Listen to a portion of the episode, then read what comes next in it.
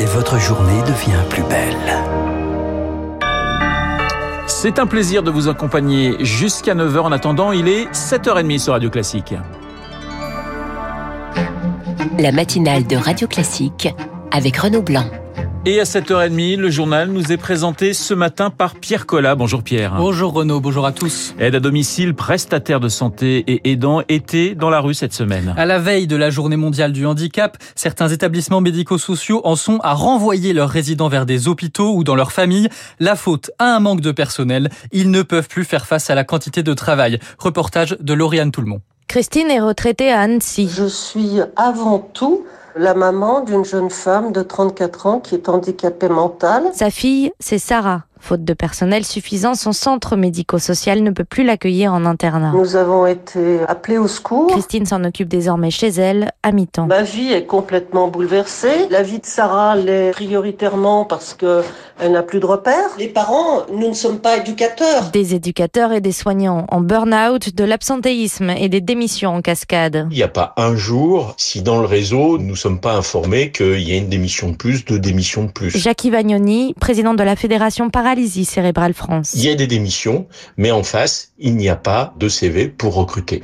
Et du coup, nous sommes confrontés à des postes vacants, 10, 20, 30% selon les régions. En cause, des salaires peu attractifs. Une aide-soignante qui travaillait dans le secteur du handicap, elle est travailler dans le secteur personnes âgées, elle gagne 500 euros de plus par mois. Et avec le Ségur de la Santé, l'écart s'est encore creusé, plus 183 euros par mois pour les personnels des hôpitaux et des EHPAD, mais pas pour ceux du médico-social handicap.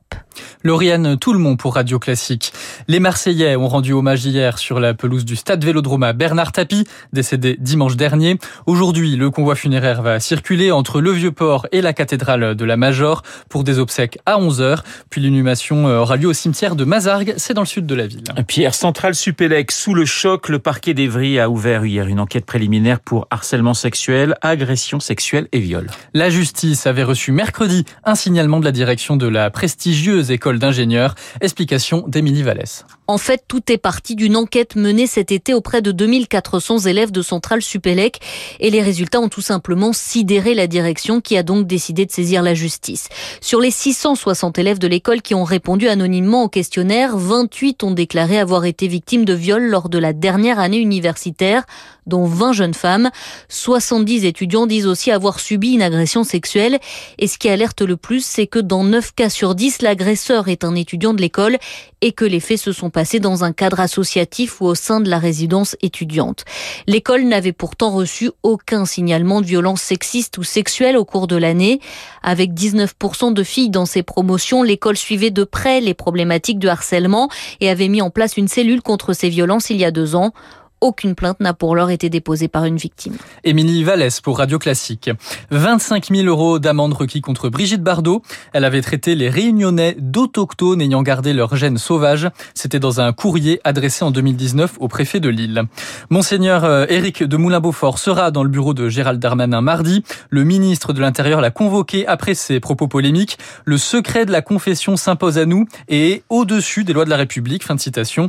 Éric de Moulin-Beaufort est le président de la conférence des évêques de France. Et je vous rappelle qu'à 8h15, eh bien, je recevrai euh, Mathieu Rouget, l'évêque de Nanterre. Cette question à présent, Pierre, faut-il bloquer certains sites internet pornographiques? La justice doit trancher la question aujourd'hui suite à une saisie par deux associations. Les mesures pour empêcher les mineurs d'accéder à certains sites pornographiques sont jugées insuffisantes et ce sont les opérateurs internet qui sont dans le viseur, bien qu'irresponsables aux yeux de la loi. Écoutez euh, Alexandre Lazareg, avocat spécialiste du numérique. La difficulté dans ce débat, c'est est-ce que véritablement les fournisseurs d'accès à Internet sont responsables de ce qui se diffuse à travers leur réseau? Certes, ils ne sont pas responsables au sens où ils n'avaient pas eu l'intention de cette diffusion, mais ceci étant dit, ils ont les moyens techniques d'empêcher la diffusion des sites qui ne respectent pas la législation, parce qu'en réalité, la législation interdit aux sites pornographiques d'être accessibles à des mineurs. Donc s'ils ne respectent pas ces règles et qu'on ne peut pas leur interdire véritablement eux-mêmes et les condamner, les sanctionner parce qu'ils sont à l'étranger,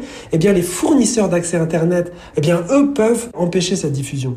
Alexandre Lazareg, avocat spécialiste du numérique, joint par Éric Thioche pour Radio Classique. La première phase de déconfinement en Guadeloupe débute aujourd'hui. Couvre-feu à 22h au lieu de 20h, limite de déplacement levée, rouverture des établissements recevant du public soumis au pass sanitaire. Mais prudence, la situation va être surveillée comme du lait sur le feu. Seulement 40% de la population est vaccinée là-bas.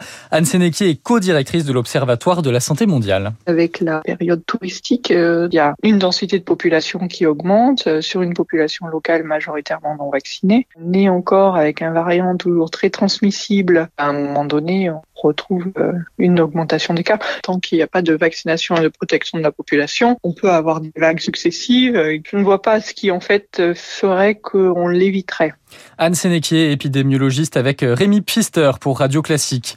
1000 euros de prime pour des demandeurs d'emploi de longue durée. C'est ce qu'a annoncé la ministre du Travail hier. Elisabeth Borne explique que cette prime concernera ceux qui se forment sur les métiers qui recrutent. La moitié au début, l'autre moitié à la fin de la formation. Vous écoutez Radio Classique, il est 7h35, presque un demi-siècle de carrière dans les médias. Étienne Moujotte est décédé hier soir à l'âge de 81 ans. TF1, Europe 1, Le Figaro et Radio Classique où il était directeur ici jusqu'en 2018. Étienne Moujotte a marqué l'histoire des nombreuses rédactions qu'il a dirigées et il a révélé quelques secrets des coulisses des médias dans son autobiographie Pouvoir, écrite avec l'aide de Jean-Michel Salvatore. À l'origine, Étienne Moujotte ne voulait pas raconter euh, sa vie. Euh, D'abord parce que c'était quelqu'un d'assez pudique, quelqu'un qui finalement ne voulait pas trop euh, s'exposer. Il a passé sa vie finalement euh, à exposer les autres à valoriser les autres, à la fois à la radio et à la télévision. Et en fait, il n'avait pas tellement envie de se raconter. Et puis un beau jour, euh, bah, il s'est décidé, il m'a dit, bah oui, bah, j'ai réfléchi et euh, en fait, on va s'y mettre. Et donc, euh, bah, je l'ai un petit peu aidé à, à travailler sur son livre, de faire des retours sur les manuscrits qu'il me renvoyait. Jean-Michel Salvatore, joint par Lauriane Toulmont pour Radio Classique. Et hommage tout au long de cette matinale à Étienne Moujotte, notamment juste après ce journal dans les spécialistes et dans le journal imprévisible. Match d'anthologie hier entre la France et la Belgique, c'est du football. À la mi-temps, les Diables Rouges mènent 2-0 et en deuxième période, but de Benzema, Mbappé et Hernandez. Les Bleus s'imposent finalement 3-2. La France affrontera l'Espagne en finale de la Ligue des Nations. Ce sera dimanche soir. Et puis, on attend le nom du prochain prix Nobel de la paix. Il devrait être dévoilé aujourd'hui, une édition très ouverte. Pourquoi pas une des défenseuses de la, défenseurs pardon, de la liberté de la presse, des opposantes bélarusses ou encore Greta Thunberg? Réponse d'ici la fin de matinée. Merci Pierre. Pierre Collat, que l'on retrouvera à 8h30 pour un prochain point d'actualité. Il est 7h37 sur Radio Classique. Dans un instant, les spécialistes, le baromètre Radio Classique, les échos et Lab avec le président des Labs, Bernard Sananès. Et puis, on va rendre hommage, évidemment, tout au long de cette matinale à Étienne Moujotte dans ce studio. Dans un instant, Jean-Francis Pécresse et Jacques Sanchez.